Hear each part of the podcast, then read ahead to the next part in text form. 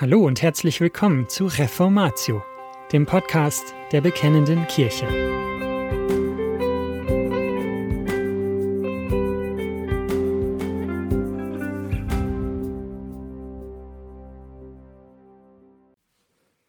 Geld, Glaube und Glaubwürdigkeit im Licht von Nehemia von Ludwig Rühle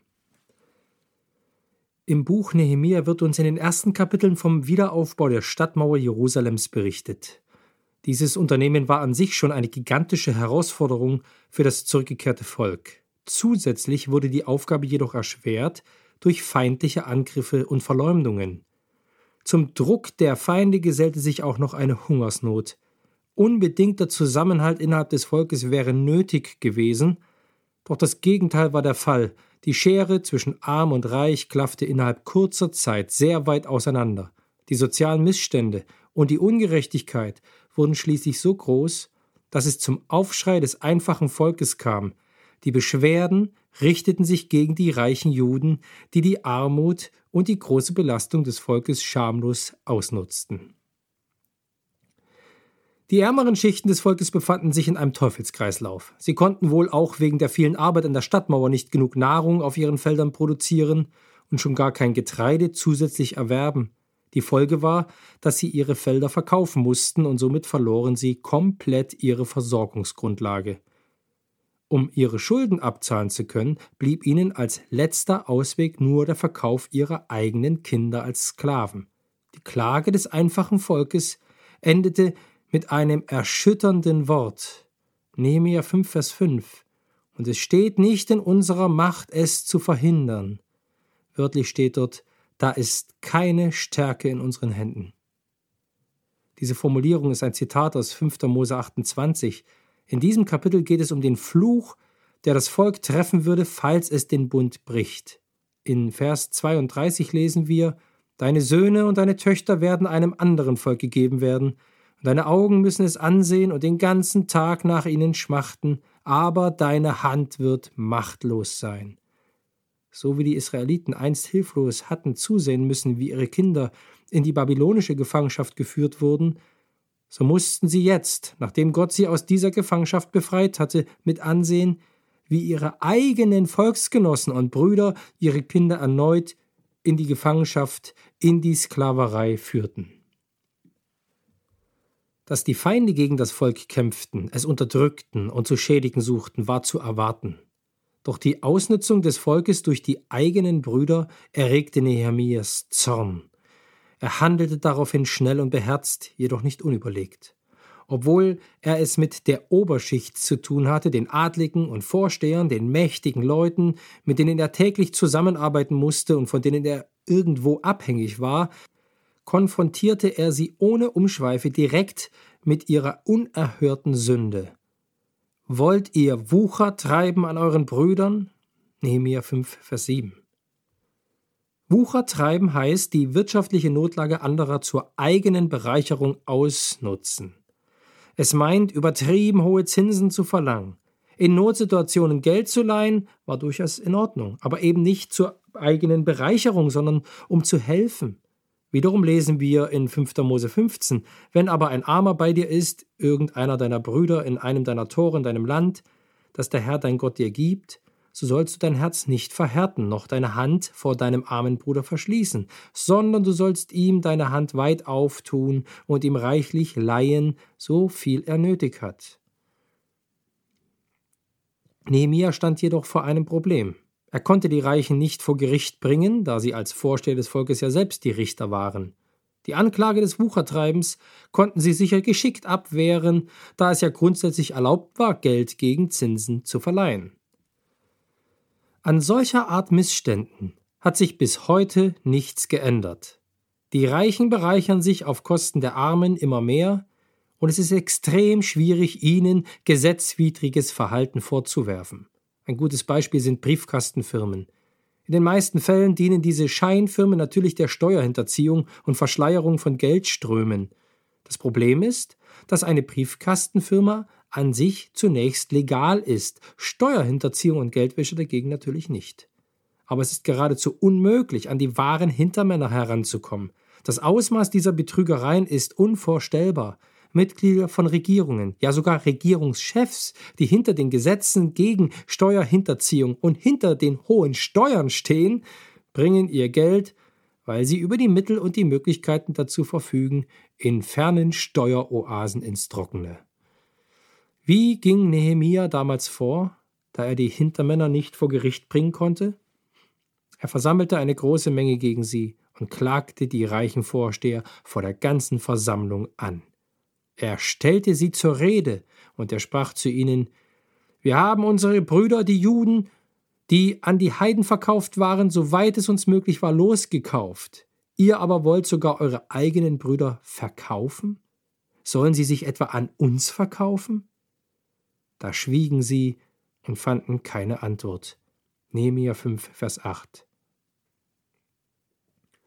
Während Nehemia und seine Leute sich größte Mühe gaben, jeden Juden, der durch Verarmung in die Sklaverei geraten war, wahrscheinlich die Sklaverei unter fremde Völker, wieder freizukaufen, verkauften die Reichen sie erneut in die Sklaverei. Der blanke Hohn.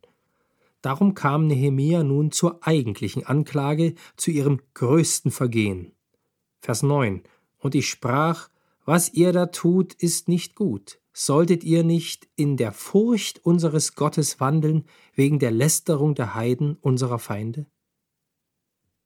Heutzutage jemanden vor Gericht wegen mangelnder Gottesfurcht zu verklagen, ist undenkbar, ja geradezu lächerlich. Doch dieses für Nehemia alles entscheidende Kriterium, das heute in keinem Gerichtssaal, in keiner Zeitung und in keinem Parlament mehr eine Rolle spielt, wird den Menschen wieder zum Maßstab werden, und zwar im Gericht Gottes. Bist du in der Furcht Gottes gewandelt oder nicht? Die Beantwortung dieser Frage wird das ewige Schicksal jedes Menschen, des Ärmsten, aber auch des Reichsten entscheiden. Ich vermute, dass Sie als Leser oder in diesem Fall Hörer der bekennenden Kirche wohl keine Briefkastenfirma in Übersee unterhalten, um ihre Millionen zu sichern. Dennoch gelten die Prinzipien des Zusammenhangs zwischen unserem Besitz und unserer Liebe zum Nächsten und vor allem zu Gott für jeden Christen. Ihre Beziehung zu ihrem Geld macht ihre Beziehung zu Gott deutlich. Und darum hat ihr Umgang mit Geld entscheidenden Einfluss auf ihr Zeugnis für Gott und folglich auf ihre eigene Glaubwürdigkeit. Geld und Glaube. Wie begann die Geschichte des Wiederaufbaus der Mauer? Auf der Stadt lag Schmach, weil sie ungeschützt war. Das Volk und ihr Gott wurden verspottet. Deshalb wurde durch Gottes Gnade die Mauer wieder aufgebaut. Wie konnten die reichen Juden nun genau dieses gute Werk missbrauchen, um erneut Schande über das Volk zu bringen? Antwort Sie waren kein Deut besser als Sanballat und seine Genossen, die den Aufbau mit aller Macht verhindern wollten. Auch ihnen ging es nur um die Vergrößerung ihrer Macht und ihres Reichtums, anstatt um das Volk und die Ehre Gottes. Ihre Freude und Hoffnung waren Geld und Besitz. Unsere Beziehung zu unserem Geld macht unsere Beziehung zu Gott deutlich. Dabei haben wir beim Umgang mit Geld zwei Möglichkeiten. Entweder wir beten Geld an oder wir beten mit unserem Geld Gott an. Es geht dabei weniger darum, wie viel Geld wir haben. Die Bibel unterscheidet nicht einfach zwischen arm gleich gut und reich gleich böse, sondern zwischen gerechten und ungerechten Armen und zwischen gerechten und ungerechten Reichen. Die Sünde besteht nicht im Besitz von Geld und Gut, sondern in dem übermäßigen Genuss, der Verschwendung und dem Vertrauen auf materielle Dinge. Die unweigerliche Folge eines solchen Umgangs mit Geld ist Habgier. Das Problem beginnt nicht erst dann, wenn wir Ärmere in ihrer Not ausnutzen, wie die reichen Vorsteher, sondern wenn wir unser zukünftiges Wohl von unserem Wohlstand abhängig machen, anstatt von Gott, unserem einzigen Wohltäter. Auch wenn wir vielleicht nicht wie der reiche Kornbauer sind, ist es für jeden Christen, besonders in einem reichen Land wie Deutschland, sehr wichtig, regelmäßig die eigene Einstellung zu Besitz und Geld zu überprüfen. Auf die Frage, durch was unser Leben heute, morgen und vor allem im Alter abgesichert sein wird, gibt es nur eine einzige Antwort. Durch Gott. egal wie viel Geld und Rücklagen wir jemals haben werden, unser Leben, unser ganzes Leben ist immer ganz von Gott abhängig. Und Gott sagt in seinem Wort deutlich, dass unser Geld gar nicht uns gehört, sondern wir es in seinem Sinne verwalten sollen. Das heißt, angemessen für unsere eigenen Bedürfnisse zu sorgen und in Gottes Reich zu investieren. Gott möchte, dass wir die uns anvertrauten vergänglichen Reichtümer in unvergängliche Güter investieren und so einen Schatz im Himmel sammeln. John MacArthur hat diese Wahrheit in folgende Worte gefasst Wie du mit Geld und Besitz umgehst, ist entscheidend. Es ist ein Barometer deines Christenlebens und ein Test, wie gut du verstanden hast, dass die wahren Reichtümer geistlich sind. Geld und Zeugnis das Handeln der reichen Juden damals hatte also eine wesentlich größere Auswirkung als nur das Unglück ihrer Volksgenossen. Es hatte nicht nur eine materielle, sondern eine geistliche Dimension. Der Wucher war eine Schande für sie, ein denkbar schlechtes Zeugnis ihres Glaubens. Doch das Schlimmste war, dass ihre Schande auf Gott zurückfiel. Solltet ihr nicht in der Furcht Gottes wandeln wegen der Lästerung der Heiden unserer Feinde? Als die Führer des Volkes Gottes waren sie doch in erster Linie seine Zeugen. Die Völker sahen auf die Verantwortlichen, auf die Reichen, auf die von Gott offensichtlich gesegneten und als Führer bestätigten Leute und machten sich so ein Bild über ihren Gott. Wie sah es wohl aus? Unbarmherzig, unerbitterlich, unersättlich, eine treffliche Beschreibung des Götzen Mammon. Es ist das Gegenteil dessen, was den wahren Gott charakterisiert. Ja, unser Gott ist reich und ihm gebührt alle Ehre, doch ebenso wie er alle Macht und Herrlichkeit besitzt, ist er auch gnädig, barmherzig und von großer Güte. Dies wird in besonderem Maße durch Christus deutlich, der, als er in der Gestalt Gottes war, es nicht wie einen Raub festhielt, Gott gleich zu sein, sondern er entäußerte sich selbst, nahm die Gestalt eines Knechtes an und wurde wie die Menschen, und in seiner äußeren Erscheinung als ein Mensch erfunden, erniedrigte er sich selbst und wurde gehorsam bis zum Tod, ja, bis zum Tod am Kreuz. Philippa 2, 6 bis 8. Und in 2. Korinther 8, Vers 9 heißt es, denn ihr kennt ja die Gnade unseres Herrn Jesus Christus, dass er, obwohl er reich war, um euretwillen arm wurde, damit ihr durch seine Armut reich würdet. Christus hat alles gegeben, seine Herrlichkeit und sein Leben, um uns aus unserer größten Not, unserer Sünde zu erretten und uns unermesslich reich zu machen, nämlich zu Kindern Gottes, zu Erben seines Reiches. Wird an unserem Umgang mit Geld die Gnade, Barmherzigkeit und Güte unseres Herrn und Heilandes deutlich? Geld und Glaubwürdigkeit. Das Problem der Armut und der sozialen Ungerechtigkeit war verhältnismäßig leicht zu lösen. Schuldenerlass und Rückgabe der Ländereien. Nehemiah 5, Vers 11. Nehemiah ging dabei mit gutem Beispiel voran. Und hier wird erneut seine weise Leitung sichtbar, denn diesem Vorgehen konnten sich die anderen Adligen und Vorsteher nicht entziehen. Wir lesen Vers 12, da sprachen sie, wir wollen es zurückgeben und nichts von ihnen fordern, sondern es so machen, wie du gesagt hast. Doch dass sie gerne und beherzt an dieses Zurückgeben gingen, kann bezweifelt werden. Denn Nehemia erachtete es für nötig, sie einen Eid vor den Priestern schwören zu lassen und zusätzlich einen sehr ernsten Fluch gegen sie auszusprechen, auch schüttelte ich den Bausch meines Gewandes aus und sprach, so schüttle Gott jedermann von seinem Haus und von seinem Besitztun ab, der dies versprochen hat und nicht ausführt. Ja, so werde er ausgeschüttelt und leer. 5 Vers 13. Warum ein solches Vorgehen? Diese reichen Leute hatten durch ihren Umgang mit Geld jede Glaubwürdigkeit verloren. Sicherlich behielten sie ihre amtliche Autorität, so wie bestimmt auch die meisten Politiker mit ihren Briefkastenfirmen oder anderweitigen undurchsichtigen Geldgeschäften ihre Ämter in Zukunft behalten werden, aber sie verloren jegliche moralische Autorität. Ihr Beispiel zeigt uns, was Geld und Reichtum auf Menschen für Auswirkungen haben können. Obwohl noch nicht lange der babylonischen Gefangenschaft entronnen und vor dem Nichts stehend, übten sie alles andere als Barmherzigkeit an den Armen. Wie konnte es passieren, dass ihnen ihr Wohlstand wichtiger wurde als ihre Volksgenossen, ja sogar wichtiger als Gott? Die Gefahr des Reichtums für unseren Glauben scheint viel größer zu sein als die Gefahr durch äußere Gewalt, Spott, Verleumdung und Verfolgung. Nehemia zeigt uns, wie wir der Versuchung des Reichtums auf rechte Weise begegnen sollen. Es war nicht nur so, dass er die Schulden erließ. Als Statthalter hatte er das Recht, Steuern für seinen eigenen Unterhalt und für die laufenden Kosten in seiner Hofhaltung einzunehmen. Nicht wenige derjenigen, die eine entsprechende Position wie er bekleideten, nutzten sie zur persönlichen Bereicherung aus. Dies war und ist leider gang und gäbe und wie wir in diesem Kapitel gehört haben, bestanden zahlreiche Möglichkeiten, viel Land und viele Häuser zu erwerben.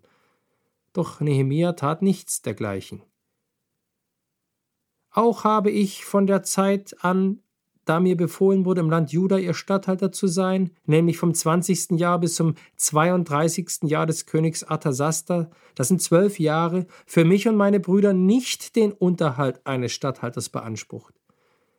Denn die früheren Statthalter, die vor mir gewesen waren, hatten das Volk bedrückt und von ihnen Brot und Wein genommen, dazu 40 Schekel Silber. Auch ihre Diener herrschten willkürlich über das Volk. Ich aber machte es nicht so, um der Furcht Gottes willen. Auch habe ich am Wiederaufbau der Mauer gearbeitet, ohne dass wir Grundbesitz erwarben. Und alle meine Diener kamen dort zur Arbeit zusammen. Dazu aßen die Juden sowohl die Vorsteher, 150 Mann, als auch die, die von den Heiden aus der Umgebung zu uns kamen, an meinem Tisch. Und man bereitete mir täglich einen Ochsen zu, sechs auserlesene Schafe, Geflügel und alle zehn Tage eine Menge verschiedener Weinsorten. Für all dies forderte ich nicht den Unterhalt des Statthalters, denn der Dienst lastete schwer auf diesem Volk. Gedenke, mein Gott, mir zum Guten an all das, was ich für dieses Volk getan habe. Nehemia 5, 14 bis 19. Nehemia bestritt alle anfallenden Kosten aus eigener Tasche um des Volkes willen, das schon genug zu tragen hatte, und, und um Gottes willen, dem er dienen wollte. Vers 19, der für uns ein wenig eigenartiger, vielleicht sogar stolz klingen mag, unterstreicht dies noch einmal. Nehemia wollte nicht den Menschen gefallen, sondern Gott, und er diente ihm indem er den Menschen half. Nehemia redete nicht nur von sozialer Gerechtigkeit und Liebe zum Nächsten sowie zu Gott, sondern er handelte auch entsprechend seiner Worte. Das machte ihn glaubwürdig und verlieh ihm moralische und damit auch amtliche Autorität. Er hatte eben nicht nur theoretisch, sondern tatsächlich die Autorität, den reichen Führern und Geldleihern entgegenzutreten, ihnen ihre Sünden ins Gesicht zu sagen und sie zur Wiedergutmachung zu veranlassen. Welcher hohe Kirchenvertreter könnte heute den Politikern und Managern so begegnen? Stellen Sie sich vor, heutige Politiker und Firmenchefs würden ihren Wucher und ihre Steuerhinterziehung öffentlich bekennen, wegen ihrer Gier Buße tun und dann ihr Geld den Armen spenden. Auch wenn sie vielleicht ihre amtliche Autorität verlieren würden, gewinnen sie doch an moralischer Autorität und Glaubwürdigkeit. Fakt ist jedoch, dass sie lieber auf ihr Amt und Ansehen verzichten und das Geld behalten. Doch nicht nur die da oben werden hier aufgefordert, sondern wir alle. Gerade als Christen sind wir aufgerufen, unbedingt glaubwürdig zu sein. Unserem Leben sollte man ansehen können, was wir glauben, damit wir eben nicht anderen verkündigen und selbst verwerflich werden. Wir stehen nicht nur für eine Partei oder für eine Politik, sondern für den König, den Herrscher der ganzen Welt, ihren Retter und Richter, für Jesus Christus. Glaubwürdig zu sein heißt nicht, dass unser Leben Menschen unverzüglich dazu bringt, an Gott zu glauben. Doch es meint, dass wenn sie unser Leben sehen, sie zu sich selbst sagen, zwischen uns gibt es viele Unterschiede, aber das eine weiß ich, er ist ehrlich, auf ihn kann ich mich verlassen, da gibt es keine verdeckten Motive, keine Falschheit, keine Unterscheidung zwischen dem, was er sagt und dem, was er tut. Wenn wir glaubwürdig sind, besitzen wir moralische Autorität und werden überzeugend sein. Mehr als manch einer, der nur amtliche Autorität besitzt oder sehr reich oder intelligent ist. Unsere Glaubwürdigkeit und unser Glaube werden an mehr Dingen in unserem Leben deutlich als nur am Umgang mit Geld und unserem bedürftigen Nächsten. Doch die Bibel, ja Jesus selbst, lehrt nicht umsonst so viel über dieses Thema. Es ist dieser Bereich, in dem wir großen Versuchungen ausgesetzt sind und unsere Beziehung zu Gott für Gläubige und Ungläubige sehr greifbar wird. Unsere Treue im Umgang mit Geld zeigt unsere Treue zu Jesus. Und hoffentlich ist sie ein Zeugnis der Treue zu Jesus. Jesus selbst ist unser größter Schatz. Lasst uns nach dieser Wahrheit leben. Und das war's schon wieder mit dieser Folge von Reformatio. Wenn Sie selbst eine Frage an uns haben, laden wir Sie herzlich dazu ein, uns diese zu schicken. Besuchen Sie uns unter www.bekennende-kirche.de/fragen und nutzen Sie das dortige Formular. Wir werden Ihnen darauf antworten und, so Gott will, Ihre Fragen klären. Außerdem können Sie auf der Seite der Bekennenden Kirche wie gewohnt die Beiträge aus der BK lesen, die Zeitschrift abonnieren und unsere Arbeit mit einer Spende unterstützen. Alle Links finden Sie auch in der Beschreibung dieser Folge des Podcasts. Wir bedanken uns fürs Zuhören, wünschen Ihnen Gottes Segen und sagen Tschüss. Bis zum nächsten Mal.